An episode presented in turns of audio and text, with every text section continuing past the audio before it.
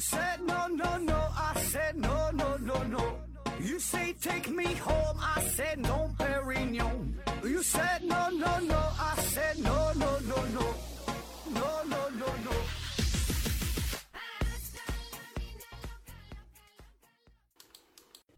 拼命探索不求果，欢迎您收听思考盒子。本节目由喜马拉雅平台独家播出。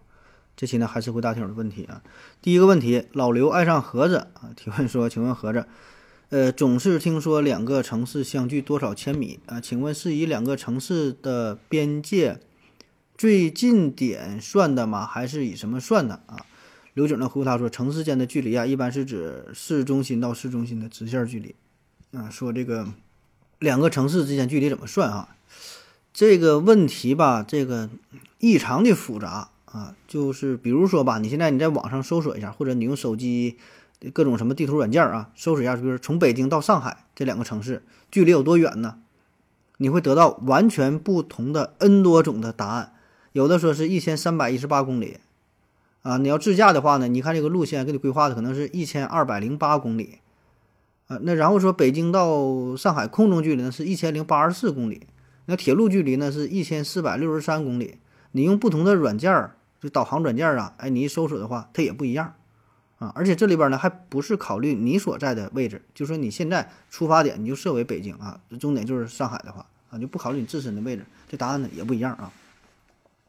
那其实呢，这里边会涉及到这么几个因素哈，这最重要的啊很好理解，就是这个起点在哪儿，终点呢又在哪儿，然后这里距离呢到底是直线距离还是道路的距离，对吧？因为这个这个你要是要开车的话，不管是呃，坐火车还是你自己开车，这路线不可能完全是大直线儿啊，所以这个距离怎么算啊？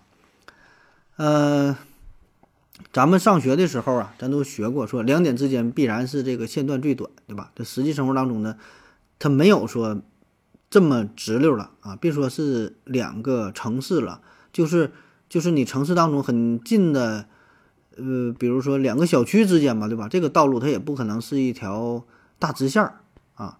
所以呢，所谓的直线距离呢，这个只是用于一些简单的统计工作啊，或者是房地产打广告经常爱这么说啊，说咱这个楼盘距离地铁只有呃八百米啊，那你真要是到那会儿你一看，真要是想坐上地铁从这个从你小区下楼出去啊，实际上啊，我估计没有个两三公里啊都到不了啊。本身有的园区可能就比较大啊，再走个过街天桥拐来拐去的，那他妈老老远了啊。所以这个很多时候呢，就是一种一种宣传啊。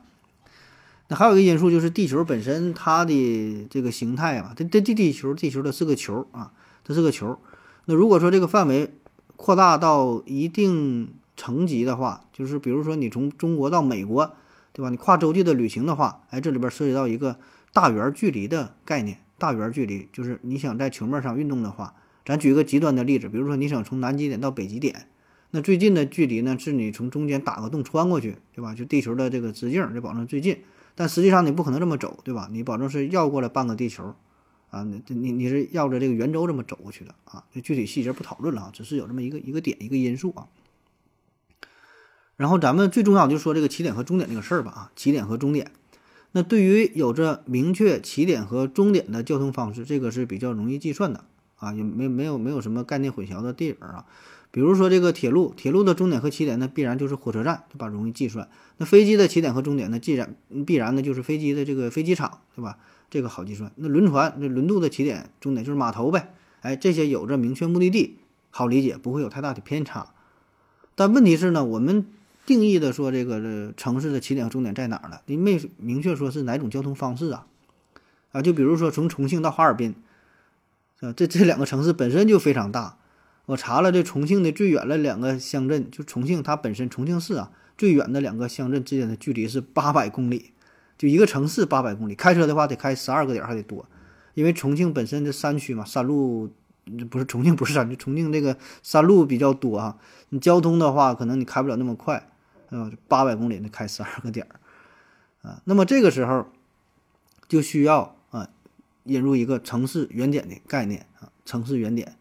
城市原点呢，一般就是城市地理，呃，测绘的定位中心，啊，那不只是说地理上的坐标哈，它很多时候它也会承载着一一些文化上的意义，叫城市中心。比如说上海的，呃，这个呃城市坐城市坐标啊，它这个城市坐标原点呢是位于呃上海的国际饭店这个地方啊，因为呢，在一九五零年上海进行全市土地测量的时候，呃，当时的这国际饭店呢是最高的建筑物啊，所以呢成为了测绘坐标的中心定位点啊。当然，如今这个国际饭店它已经被淹没在呃黄浦江两岸的高楼大厦当中啊，不不那么显眼了，但是它的历史意义非常重大嘛。那有兴趣的朋友可以搜索一下自己的城市原点在哪儿啊？那通常呢就是以这个点啊作为基准点啊进行测量。那如果说两个城市都有明确的城市原点，这就非常好计算了，对吧？以这两个点啊一算，OK 啊，容易测量。那还有一个呢，就是叫城市零公里标志的这个概念，这个呢就象征着一段公路的起点。哎，咱们上高速可能或者开车的时候可能会遇到过啊，这个城市零公里标志啊，多少公里标志。那比如说上海的零公里标志呢，它这个起点呢就是位于人民广场，呃，很多自驾呀、骑行活动啊，哎，都是以这个人民广场作为旅途的起点，啊，可以在这里还吃着炸鸡是吧？上海呃人民广场呃零公里，然后很多城市啊，这个所谓的城市中心原点和呃零标里呃零公里标志二者合二合二为一啊，就是这么一个标注，就这么一个地儿啊。呃，然后这是我们手机导航的事儿啊。就是现在咱手机导航软件非常的方便啊，咱每天也都会用。那打开主流的导航软件，你搜索某个城市到另外一个城市的距离啊，那不出意外的话呢，它这里边的定义呢，一般呢是用两个城市呃市政府之间的距离，然后呢推荐你为驾车的方案。这个呢也是一个约定俗成的规律啊。你搜索这个地方，你就单搜索这个城市名。它默认的这个终点呢，就是这个城市的市政府，啊，市政府在哪儿，它就这这就是这么默认的啊。除非说你输入一个特别你想到的地方啊，你要是不说默认的话，它就是默认成这个市政府啊。所以呢，说了半这么半天哈，我想你一定是没听懂啊。下一个问题啊，查无此人吸烟提问说：主播好，呃，燕子去的南方啊，到底是哪里啊？长臂猿维斯回复他说：温暖。嗯，应该是温暖的地方啊。小熊小熊猫粮回复说，有人在北京雨燕身上装了跟踪器啊，发现南方是南非哈，单程几万公里。呃，说这个燕子哈往哪飞哈？这这咱小时候学的儿歌，小燕子穿花衣是吧？年年春天来这里，然后然后就来回飞，冬天就飞走了，去南方猫冬去了。那咱经常也会看到有这种表现，对吧？天一冷了，哎，北雁南飞，哎，有这个词儿。那么说这个南方到底指的是哪？到底有多难呢？啊，这个还真就没有多少人知道哈。你看我给你讲一讲。那从这个地理概念上来说，这南方嘛，咱们南北方划分是以秦岭淮河哎作为划分的界限啊。说南方啊，感觉这个燕子飞过秦岭淮河就到南方了。其实呢，这个燕子呢，它没有这个概念，对吧？他说的南方和咱们说的南方呢，完全是两码事儿。而且呢，不同燕子吧。它飞的地方也不一样，它迁徙的时间呢也不一样，主要呢还是根据当地的气温变化而决定的，对吧？同样都叫北方，那它这漠河的和在咱沈阳的，对吧？或者是在在这个唐山、在大连的，对吧？这都叫北方城市，但是呢，它这个温度变化会很大，所以什么时候往南飞，它也它也它也不一样。一般呢，东北地区冷的比较早，呃，一般的这燕子可能八月份就开始就准备往往南飞了，啊。像冷的比较晚的地方，比如说山东，哎，那人家可能是九月份再开始飞，那就来得及啊。但是这个无论是出发的早与晚吧，那他们呃飞向飞行的这个目的啊，这都差不太多哈。呃，不止不是说我国的南方了，甚至比这还要更远、更南的地方。那到哪呢？哎，一般就是南亚、东南亚这些地方。呃，不仅是南亚、东南亚哈，如果有需要，甚至能飞到这个南半球。像刚才那位朋友说，飞到哪？飞到南非了，这这咱不知道哈。这也许真能飞过去啊，因为这个燕子它飞行的本领还是相当可以的。别看它体型比较小，还非常常见。但咱之前有一期节目讲这个，忘了哪个节目了，就讲动物说最能飞、飞得最快啥的，好像就提过，就就有这个燕子吧。它这个能力可以。跨洲际旅行，飞飞跨这个整个，呃，个亚洲飞过去吧，跨个大洲，这个都是有可能的，啊，就是它的速度也很快，啊，耐力也很强，对吧？而且飞完它可以歇一会儿啊，对吧？不是说一天飞到啊，它得飞很长时间的。那么燕子之所以要飞往南方啊，不管是南亚也好，东南亚也好啊，这个温暖的条件，这个是一个次要的方面。咱说它是怕冷嘛，嗯，这是一方面原因，但不主要，最主要是啥呢？是食物的原因啊，因为冷，所以咱这边没啥吃的了。哎，南方那边呢，它它比较温暖，所以呢食物很多。哎，吃点小虫子，吃点啥呢？很多东西它就可以可以去吃，能满足这燕子度过整个冬季的这个进食的要求，对吧？你想想咱北方，一到冬天，它不只是没有粮食，而且主要啥？下雪，一下雪，白茫茫一大片，你啥也找不着，有虫子，有点小草籽啥的，你也看不着。所以呢，食物来源这个是一个重要的原因。而南亚、东南亚地区呢，呃，四季如春，对吧？每个季节都能给燕子提供足够的食物。啊，不会因为，呃，缺乏食物威胁到它的生存，所以呢，这个是燕子飞行飞行的这个呃主要原因啊。我还查到了一个数据啊，这个这以前应该是也说过，说燕子飞行的速度啊，每小时可以达到一百到一百二十公里。你看，跟咱开车上高速差不多了。一天呢，可以飞个呃七八百公里、千八百的，哎，这个都不成问题啊。你想对吧？一天飞十个小时，对吧？七八个小时，七八百公里。所以呢，它每年的迁徙过程当中呢，它也是会有休息呀，然后再继续飞。所以它一次迁徙的时间大约是十天。那十天的话，这就这这飞飞飞多远了？最远能干到一一万一万公里，这玩意儿也都很正常啊。下一个问题啊，说，呃，还是查无此人，查无此人，查无此人啊？提问说，何总好，这个厨师的帽子为什么那么高？刘景说：“这个厨师的帽子源于法国，啊，涉及一个传说，是和法国厨师帽协会啊。说这个网上一找很容易找到答案，啊，说厨 说厨师为什么戴这个很高的帽子啊？咱看一些美食比赛，哎，特别是外国的哈，这都戴个大厨师帽，老高老高的了，看着都不太方便啊。这个厨师的帽子呢，有这么几个现实的意义啊，有它实际作用。比如说，你戴个帽子可以防止头发掉进菜里边。”啊，这是出于安全、安全的就是这个角度哈出发。第二个呢，就是着装比较统一，来提升店面形象，看起来比较好看。再有呢，对于它本身来说，有有这个厨房油烟比较大，你戴个帽子呢，也可以防止油烟粘头发上。有时候你很难洗，你洗掉了味儿还洗不掉，所以戴帽子这个是出于这个本身的安全的角度、卫生的角度啊，这戴帽子。那么说，为什么会有厨师帽？哎，很很多现在它已经是一个装饰的作用了。那么要说这个厨师帽的出现，有这么一个故事哈。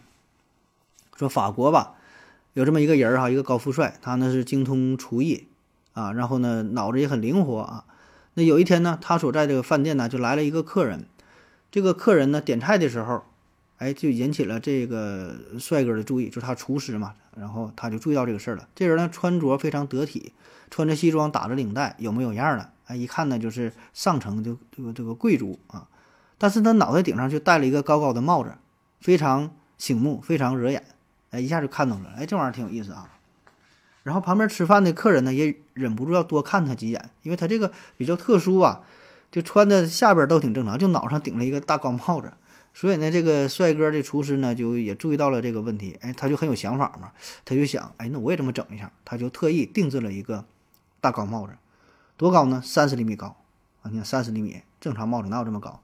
上班的时候他就戴着，结果效果啊很明显，他这个饭店里边的这个人呢，这这这些食客哈都被他吸引住了，都很好奇，哎，没事呢也都他来这吃饭就就就看啊，那久而久之，就知道的人越来越多了，纷纷来他店里去参观，啊，都来这吃饭，这生意也是越来越好，所以他的这份这身打扮呢，也是吸引了其他的厨师的注意，也都纷纷模仿，感觉这玩意儿挺有意思。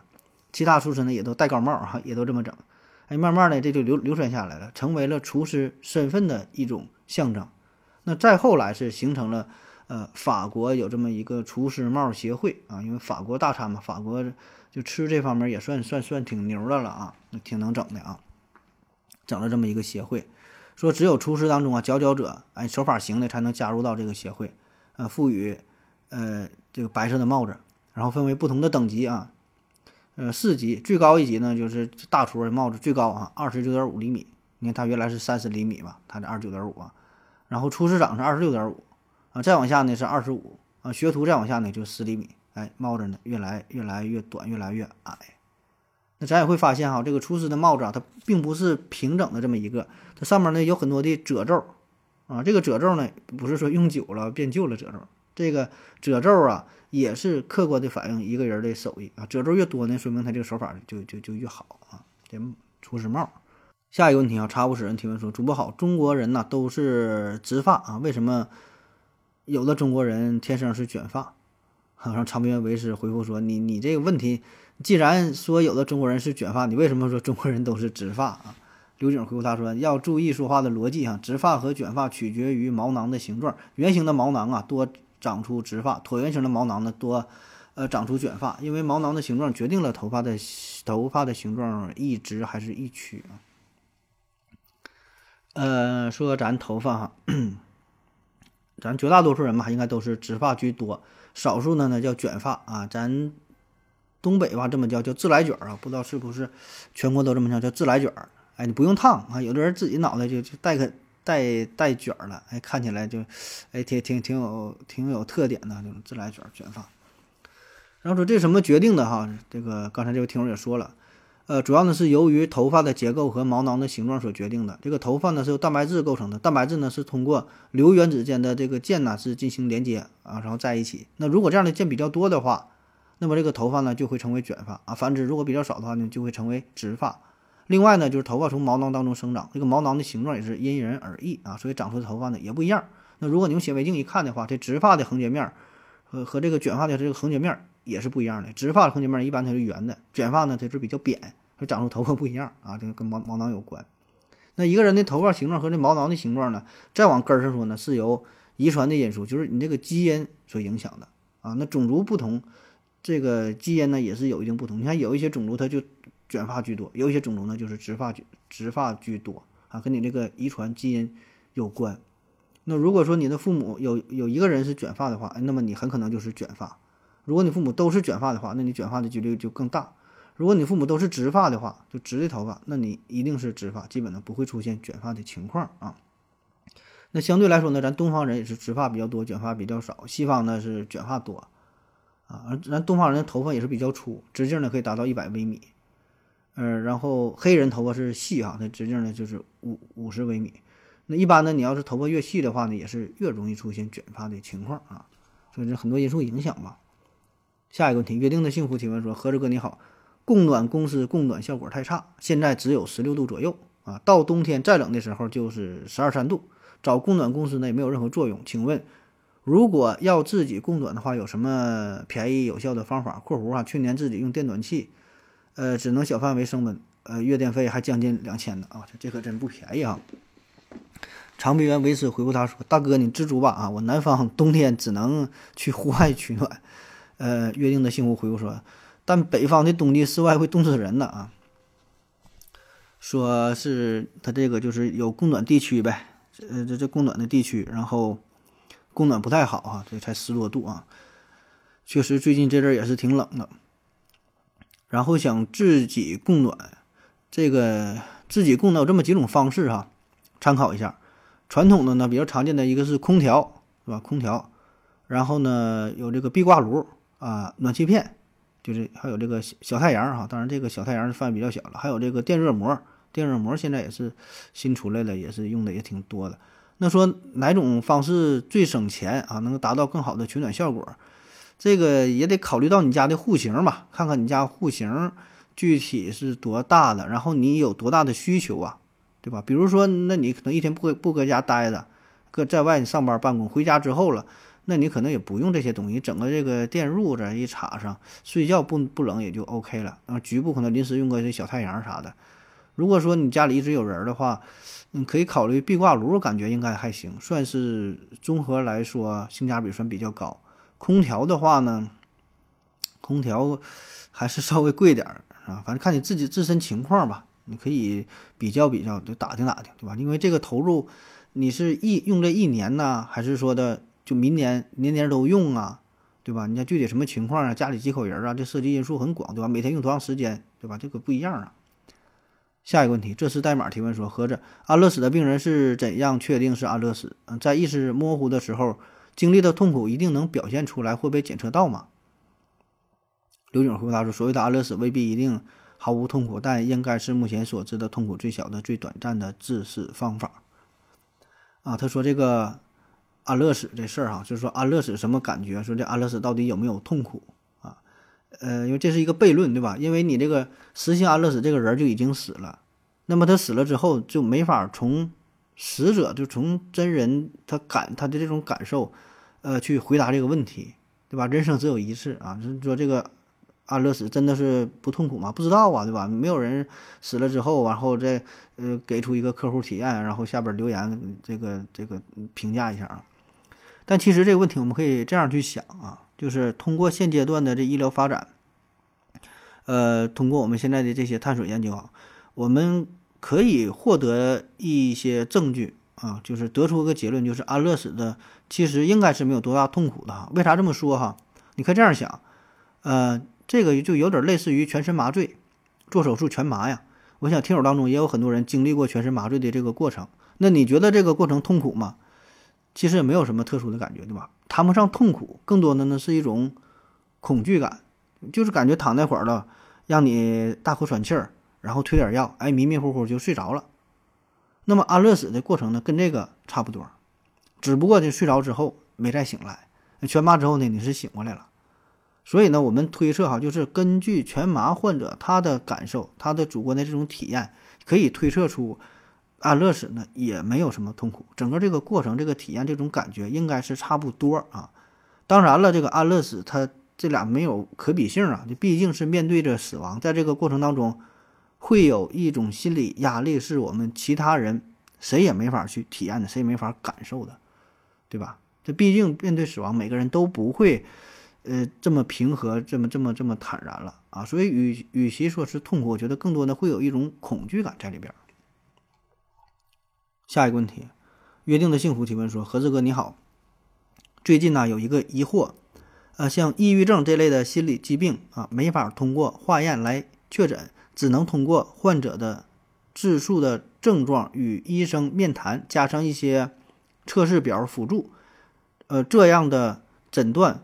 客观科学嘛？（括弧一旦误诊，不是更容易加重病情嘛？让患者与正常的社会啊进一步的割裂。）呃，刘景回复他说：“首先纠正你一个错误的认知，抑郁症不是心理疾病，而是生理疾病。所以不要对抑郁症患者说什么想开点。对抑郁症的诊断其实是复杂的，不仅仅是患者的自述。呃，说这个抑郁症哈，这诊断会不会就给误诊了哈？”嗯，这类这类疾病，呃，我直接说结果吧。我觉得会误诊啊，我觉得很可能会误诊的啊，就这种可能性保证是存在的。就因为啥？这类咱就不纠结于说是什么什么心理疾病、什么精神类疾病啊，这个咱呃细节上不说了啊。但是咱嗯，默认的都会有这么一种感受，就是就是你这些表现吧，它跟常规的那些疾病不一样。啊，就是你，你可以找不同的，去不同的医院找不同的医生，但是你一看吧，他给出的答案是可能完全不同啊，不像说你得阑尾炎了，你去这个医院去那个医院做 B 超做什么 CT，得出结果一看，哎，都是白细胞升高、阑尾增粗啊，腹部的一些个感染的表现，一摁肚子疼，一压脉刺点都疼，这个很统一。但是有一些心理疾病，什么精神疾病，得出的结果可能往往是不同的啊。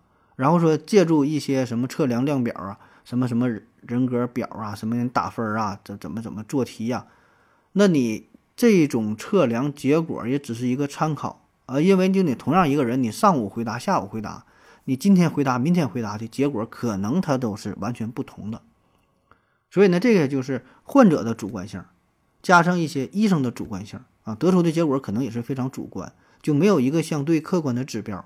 对吧？这些辅助结果也是比较主观的东西，啊，当然，这种情况吧，呃，具体发生的几率有多大，这个，呃，我没法去统计，对吧？就没有一个调查的数据啊，呃，但是综合来说，我觉得也不必过分的担心，对吧？也不是说你这类心理疾病、精神疾病就是胡乱的诊治，对吧？当然不可能是这样的，对吧？因为现在的技术吧。呃，我想绝大多数的情况呢，还是有一定的理论依据的存在，还是比较靠谱的。而且在治疗过程当中呢，也会定期的进行评估，治疗方案呢也会不断的进行调整。也不像你说的，我怎么治疗之后反而治反了，说越来越严重，对吧？就是这种情况。你要说单纯问有没有，保证是有，但多不多？我觉得，呃，应该是不多啊，应该是不多啊。当然，这真没没有信源哈，没有信源啊。下一个问题，幺三六八六三零提问说，何总，呃，问个问题啊，为什么动画片上那种背在后背上的喷气式飞行器啊，从没有在新闻上见过，呃，也没充从来没听说过谁把这玩意儿一说给造出来，这玩意儿造出来应该很简单，为啥没听过？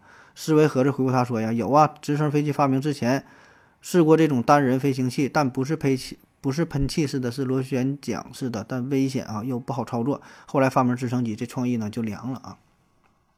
说这个背包似的背在后背上这个喷气式飞行器，这个有，这我在玩一个什么游戏嘞？一个手机游戏我还玩过呢。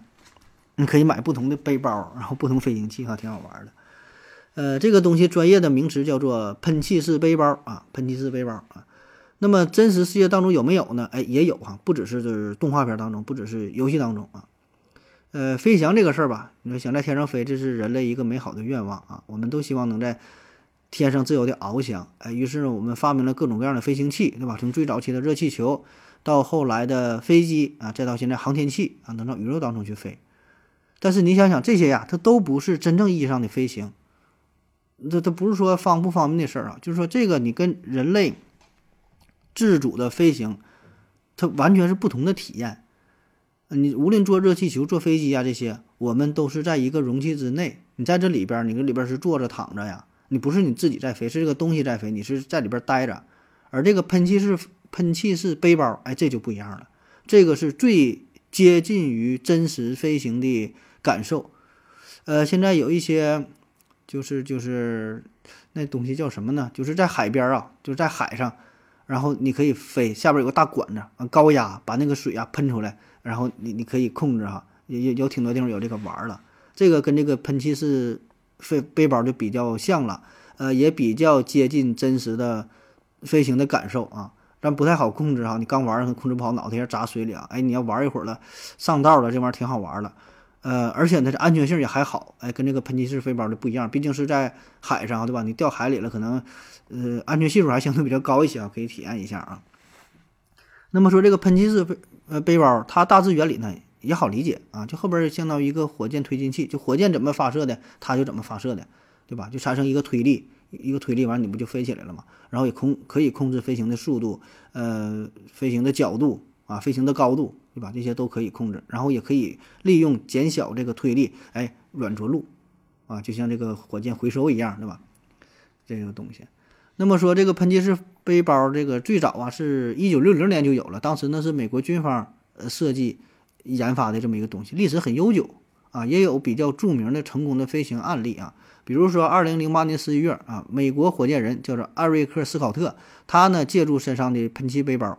成功的飞越了四百五十七米宽的大峡谷，历时二十一秒，哎，很牛逼了啊！这老远他飞过去了，成功了。呃，时速呢，当时最快的时候达到了一百二十公里，啊，这么飞过去。然后也他也没使用降落伞啊，就是靠本身这个飞行器啊，逐渐呃减少这个推力，哎，实现了软着陆。然后他用的这个呃喷射器呢，使用的是过氧化氢作为燃料啊。那说这个东西为什么没能真正的普及开？是吧？像像说这个美国飞火箭人飞人啊，这毕竟是少数啊。呃，原因吧，无无外乎就这么几个方面。一个呢，就是它这个嗯，实际应用的效果呢并不理想，就是它这个燃料吧很重，价格呢也很高。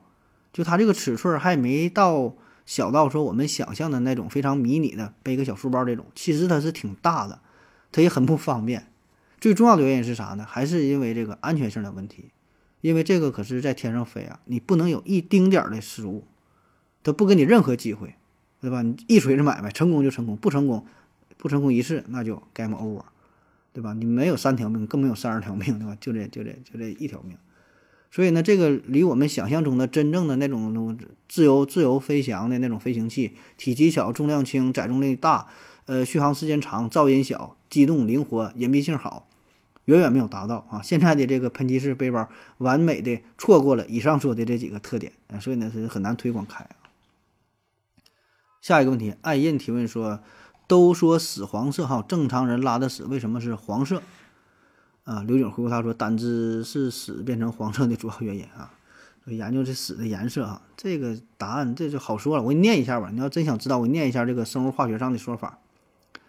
呃，血红素啊是血红蛋白、呃肌红蛋白、过氧化物酶和细胞色素等的辅基，其主要分解产物是胆色素，包括胆红素、胆绿素、胆素原或呃和胆素等。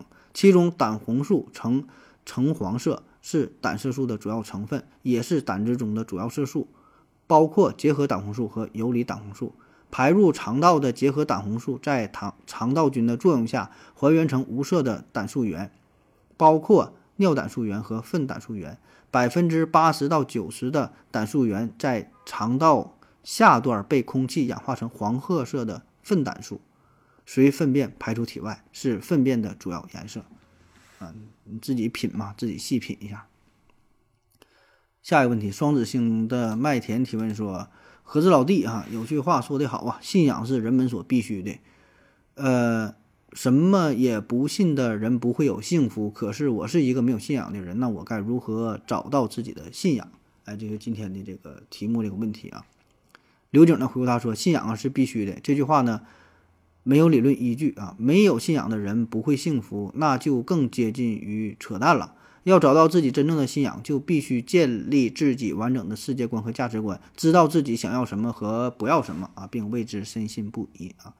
呃，关于这个信仰的问题啊，呃，这个问题涉及方面很多哈，咱就是随便聊吧，说说几句。第一句啊，他说是，呃，说有句话说得好，信仰是人们所必须的，什么也不信的人不幸福啊。那你说这句话，说有句话说这句话不知道是谁说的哈，我不知道你是从哪听来，从哪看到的。呃，当然你也可以认同这个说法啊，也有很多人也认同这个说法。但是呢，我个人感觉这句话呢，这个前提呢，并不一定成立啊。有很多人他没有信仰，他也不想去找到自己的信仰啊。有些人是想找，但是没找着。总之就是有很多人，有很多没有信仰的人，人家活得也很好，也很幸福。对吧？你不能说没有信仰就一定不幸福，这话保证是不成立的，啊，就像经常有人说我没有信仰，我什么也不信呢，我也不信什么主义，我也不信什么教，我但我做事问心无愧，哎，我过得也很好，也很幸福。然后说，你说你是一个没有信仰的人哈，如何找？应该如何找到信仰？呃，我觉得这句话呢也有一点问题啊，就是你先把自己默认成了一个没有信仰的人啊，但是呢。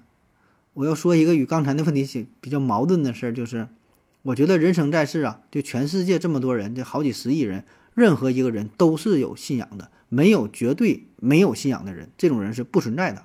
只要是人，只要他还活着，他必然就有信仰。真正说没有任何信仰的人，他早就死了。啊，就有一句话嘛，说真正严肃的哲学问题只有一个，那就是自杀，对吧？你能继续活下去，那就说明你必然有信仰，只是说。很多时候，我们并不知道自己的信仰，或者我们没把它当做是信仰，因为我们，呃，对于信仰的理解不太一样啊。信仰就感感觉这是一个非常神圣高大的字眼儿，哎，好，好像把自己的自己心中这点小想法，好像不算是信仰啊。其实这个信仰的范围非常非常广，对吧？我们一说到信仰，首先想到什么宗教信仰啊，信仰佛教、道教、伊斯兰教、基督教等等等等，还有信什么各种主义啊，信什么共产主义等等，对吧？这些叫信仰。但是我们绝大多数人呢，没有这种明确的信仰，啊，你不信仰宗教，不不是什么党派的成员，无所谓。但是你必然有信仰，就这个信仰的意义是很广很广的，你活着必然就会有啊。这种信仰类似于啥？呃，有点像咱说的三观哈，世界观、人生观、价值观，就是对于世界的理解，对于你自身的理解，对于生活啊，对于未来啊，对于幸福啊，对于金钱呐，对于所有所有，你一定会有一套。自己的综合的认知模式一定会有自己的理解，对吧？就什么是幸福，没人理解不一样。但你一定是你有自己的想法啊，你怎么过你的一生，对吧？你你怎么去活着，你一定有自己的理解。你觉得这个世界是好是坏是黑是白怎么样？你一定有自己一套模式的，不可能没有，啊！但凡是一个正常的人，对吧？都会有的。所以呢，这不是说一个人是否需要信仰的问题，这个东西你本身就有，你就存在。你需不需要它就有啊，都会有啊，这是一种必然。人生在世，你对这个世界你不可能没有自己的理解，没有自己的看法啊，对吧？你对不同的人、不同的物啊，总会有一个评判的。那么这种理解、这种评判它不一样啊，没有好错，没没有对错，没有好坏，没有高低之分，啊，但你必然会有一个主流的观点在里边啊。当然，我们绝大多数人会受到一些主流价值观的影响，呃，就是我们会觉得啊，这个东西就是对的，这个就是错的，绝大多数人也都是这么认为，是吧？但是你可以不喜欢，对吧？你可以不喜欢，你可以认为我跟主流的就是不一样，就跟他对着干，哎，这呢也是你的理解，这就是你的信仰，对吧？就面对一件事儿的时候。你有一种选择，你有一种判断，哪怕是你拒绝回答啊，哪怕说我没考虑过这个事儿，我投弃权票，我对这个事儿一点兴趣都没有，这也是一种选择，也是一种信仰，对吧？所以，所以还有人经常这么说，我我我什么都不信，我没有信仰啊，我啥也不信。你啥也不信，也是一种信仰。然后你说如何找到自己的信仰啊？所以，那么这个问题就不成立了，对吧？那更准确的说法是，呃，我觉得你是想找到一个。更加适合于自己的信仰，或者说是更加更加成熟的，还是怎么说？反正就是你想找的，或者是更好的，哎，这个没没法准确的去定义这个事儿啊。反正你想去去努力一下，改变一下吧，对吧？就是信仰这个事儿吧，它很难去比较啊，对吧？刚才说了，没有说哪个信仰好，哪个信仰就不好。但是呢，可能我们本能的会觉得，呃。有一些人信仰，哎，我们就比较崇拜，哎，就比较认可，对吧？有一些信仰不行，就这这个人比较傻，或者是比较歪啊，就说三观正和不正。这其实没有三观正和三观不正这个概念，它没有正和不正。三观有什么正不正的？只有同和不同，对吧？有人觉得，哎，你三观很正，他不是他三观正，是这个人的三观跟你的三观比较一致，你比较认同他的观点，所以你觉得三观正。说这人三观不正，那是没符合你的口味，感觉是跟跟自己不一样了，就是三观不正啊。所以这个是非常主观的判断，没有正与邪的。这个观念，我觉得它只是不同而已，只是不符合目前主流的观点，它不一样，对吧？你没法说人家就就不正，那是人家自己的理解，你咋能说人家理解就不对呢？你咋能说你呢就对呢？非得符合你那才叫正吗？并不是啊。当然了，话说回来，我们本能的会觉得，呃，如果一个人他经历了很多事儿，遇了很多人，看了很多书，等等等等，经过了很多的磨练之后，哎，我们会觉得。他的这种信仰呢是比较成熟的，比较靠谱的，对吧？总比一个毛头孩子的信仰可能要好一些啊。我们都会这么这么去觉得，对吧？感觉小孩可能不太懂事儿，信仰就不成熟啊。所以历经各种磨难考验之后，见得多了，见得广了，哎，这个信仰是是是比较认可的。所以那怎么办哈？怎么说你找到自己的信仰？那你寻找信仰的过程就是一种信仰。啊，就是咱总说说人生的意义是什么？人生的意义就是在寻找人生的意义啊，一一句屁话哈，一句鸡汤文了。好了，感谢您各位的收听，谢谢大家，再见。感谢您的聆听。如果您也想提问的话，请在喜马拉雅平台搜索“西西弗斯 FM”，在最新一期的节目下方留言即可。欢迎您的参与，我在这里等你哦。